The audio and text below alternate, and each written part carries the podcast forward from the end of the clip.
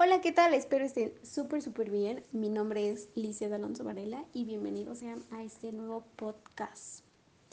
Bueno, primero que nada, ¿qué vamos a hablar? ¿Qué vamos a conversar en esta noche? Digo noche porque ya son las nueve. Bueno, pues hoy eh, vamos a, a platicar acerca del cuarto objetivo de desarrollo sostenible, en sus siglas ODS. Primero que nada, tuve la oportunidad de, les voy a mencionar que tuve la oportunidad de, conversar, de entrevistar a la directora de la institución Benito Juárez, es una primaria. He tenido tiempo eh, conociéndola, tratándola y quise pues hacerle esta entrevista para el tema. ¿Qué vamos a ver? Bueno, quiero primero darles a conocer acerca del nivel de conocimiento que tiene la directora. Muy buena directora.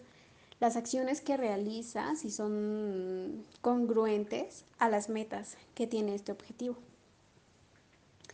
El, el qué retos tiene en la escuela, cómo debe involucrarse y así. Pero bueno, Primero vamos a hacer una pequeña introducción de qué es o a qué se refiere, de qué se trata el cuarto objetivo de desarrollo sostenible. Este objetivo, fíjense, consiste en garantizar una educación inclusiva, equitativa y de calidad, pero también promueve oportunidades de aprendizaje durante toda la vida para todos. Y aparte de que pues tiene una gran apertura en el tema, tiene siete metas y tres medios de ejecución. De las metas solo veremos unas cuantas. Les voy a platicar para que no se haga esto tan largo. Las metas que tiene es de que pues se mantiene esta insistencia en la educación básica de calidad para todos, pero amplía su ambiente, su ámbito e incluye el acceso equitativo a la enseñanza posterior, a la educación básica y a la capacitación de adultos y jóvenes a través de un acceso equitativo a oportunidades de aprendizaje apropiadas.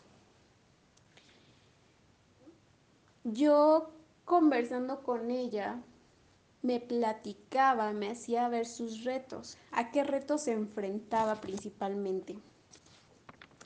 Bueno, pues ella se enfrentaba a los retos de la economía, porque las ideas estaban. La idea que ella tenía era que pues se hiciera encuentro de papás y alumnos. ¿Para qué? Pues para tener el objetivo de que los niños aprendan a cuidar su medio ambiente y los lleve a reconocer que son parte importante de dicho desarrollo. Existen muchas herramientas, la mercadotecnia, etc.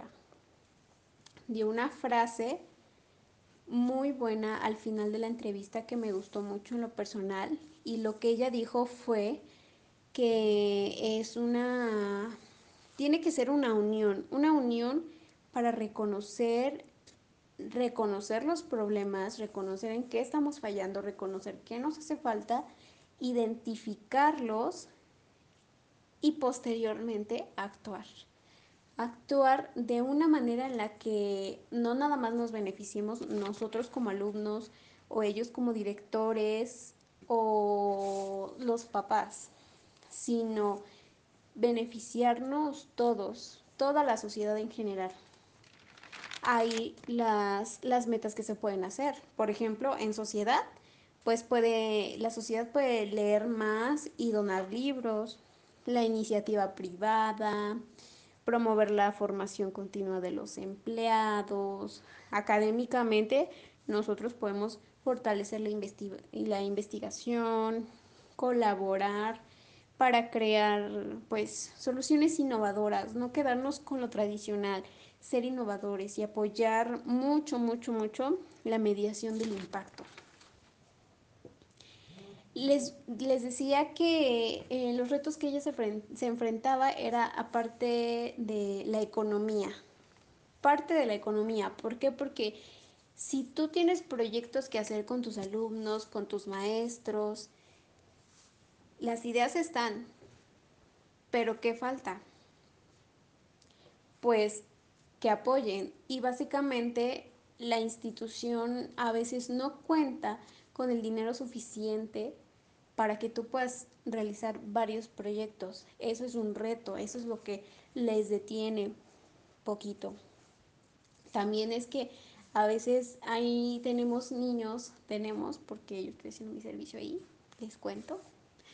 Tenemos papás que no nos ayudan, que tú les puedes pedir algo, pero no cooperan, que prácticamente están metidos en su trabajo, que tampoco no apoyan a los niños.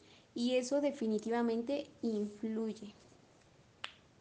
Yo creo que este tema es de vital importancia. ¿Por qué? Porque estamos en, en, estos últimos años en los cuales se ha subido el nivel de contaminación, eh, los niños de ahora ya no, ya no saben más que agarrar un celular. Y pues muchas cuestiones que ustedes ya sabrán. Tenemos que empoderarnos, tener el empoderamiento de lo que se hace, hacer el cambio, pero ¿cómo? Pues mediante la motivación y el apoyo de los padres, simple y sencillamente con eso. Es, la verdad es que este es un tema muy amplio, simplemente hay que hacer conciencia de lo que de lo que tenemos ahora, valorar lo que tenemos ahora, porque en un futuro probablemente el agua se acabe. En un futuro probablemente muchos más animales se extingan. El cambio es ahora y es por nosotros y para nosotros. Así que piénsenlo muy bien, aclaren sus ideas, reconozcan el problema que estamos ocasionando nosotros. Y como dijo la directora, unión para reconocer, identificar y actuar. Esa nada más es una conclusión de todo lo que yo anduve investigando. Y si quieren saber más, espérenlo en el siguiente podcast.